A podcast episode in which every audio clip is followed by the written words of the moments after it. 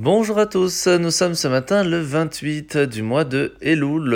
Aujourd'hui, encore plus important qu'avant, il faut savoir que nous sommes le dernier jour de la sonnerie du chauffard pendant le mois de Elul, puisque demain, veille de Rosh Hashanah, nous ne sonnerons pas du chauffard. Autre chose, il faut savoir que pour pouvoir préparer la fête de Rosh Hashanah, c'est savoir comment et quoi demander pendant la fête. Alors bien sûr, étant donné que tout sera fixé pour toute l'année, il est important de demander tout ce que l'on a besoin. Mais une chose la plus importante, c'est en fin de compte de bonnes midotes. Réussir à être quelqu'un qui se comportera comme un mensch, comme quelqu'un de bien que l'on peut compter sur lui, et bien sûr qu'il fera des bonnes choses envers Dieu. Tout simplement parce que c'est la base, le fait d'étudier la Torah est fait pour nous transformer, pour nous aider à devenir meilleurs. D'où l'importance de demander cela aussi à Rosh Hashanah.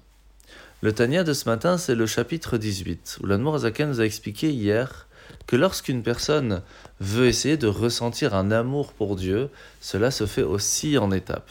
Et que pour réussir en fin de compte à recevoir ce cadeau divin de Ahavab et Tanugim, vraiment un amour très très fort, sans limite, qui nous permettrait de casser toutes les barrières et de faire ce qu'il faut, c'est un niveau qui n'est pas du tout évident à arriver.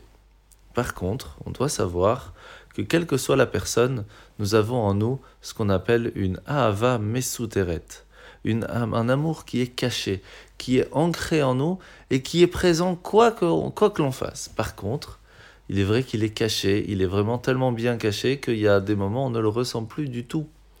Alors oui, après avoir fait des bêtises, on ressent un certain remords, un certain malaise, tout simplement parce que cette lumière ne se sent pas bien. Elle, elle nous rappelle qu'il y a quelque chose d'autre et que ce que l'on vient de faire n'est pas bon. Comment faire alors pour casser cette barrière et réussir à, éclairer et à nous aider, à nous guider?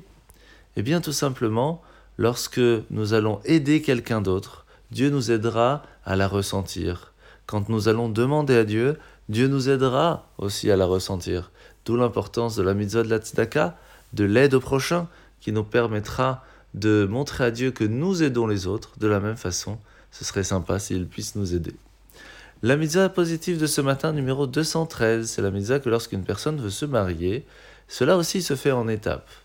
Par exemple, la première, c'est la ketouba, donc c'est cet acte écrit du mariage. Puis la tabat, la, la bague, lorsque l'on donne pendant le mariage, pendant la choupa. Et bien sûr, la cohabitation qui se fera plus tard.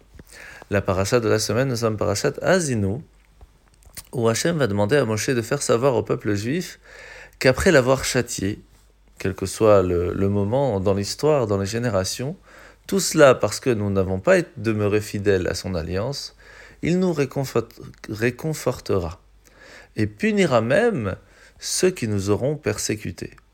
Et le mot en hébreu c'est Machatzti Va'ani Erpa. Je suis celui qui frappe, mais je suis aussi celui qui guérit. Le mot Machatzti qui veut dire frapper vient du même mot que Mechitza, une barrière, une séparation.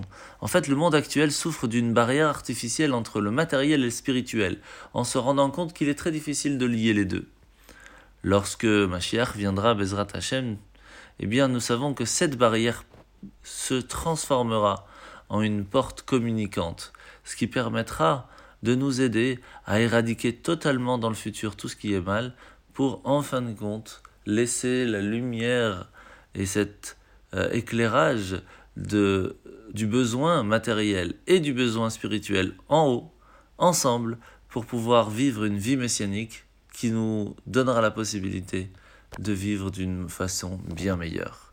En souhaitant de passer une très bonne journée et une Shana Tova Metuka.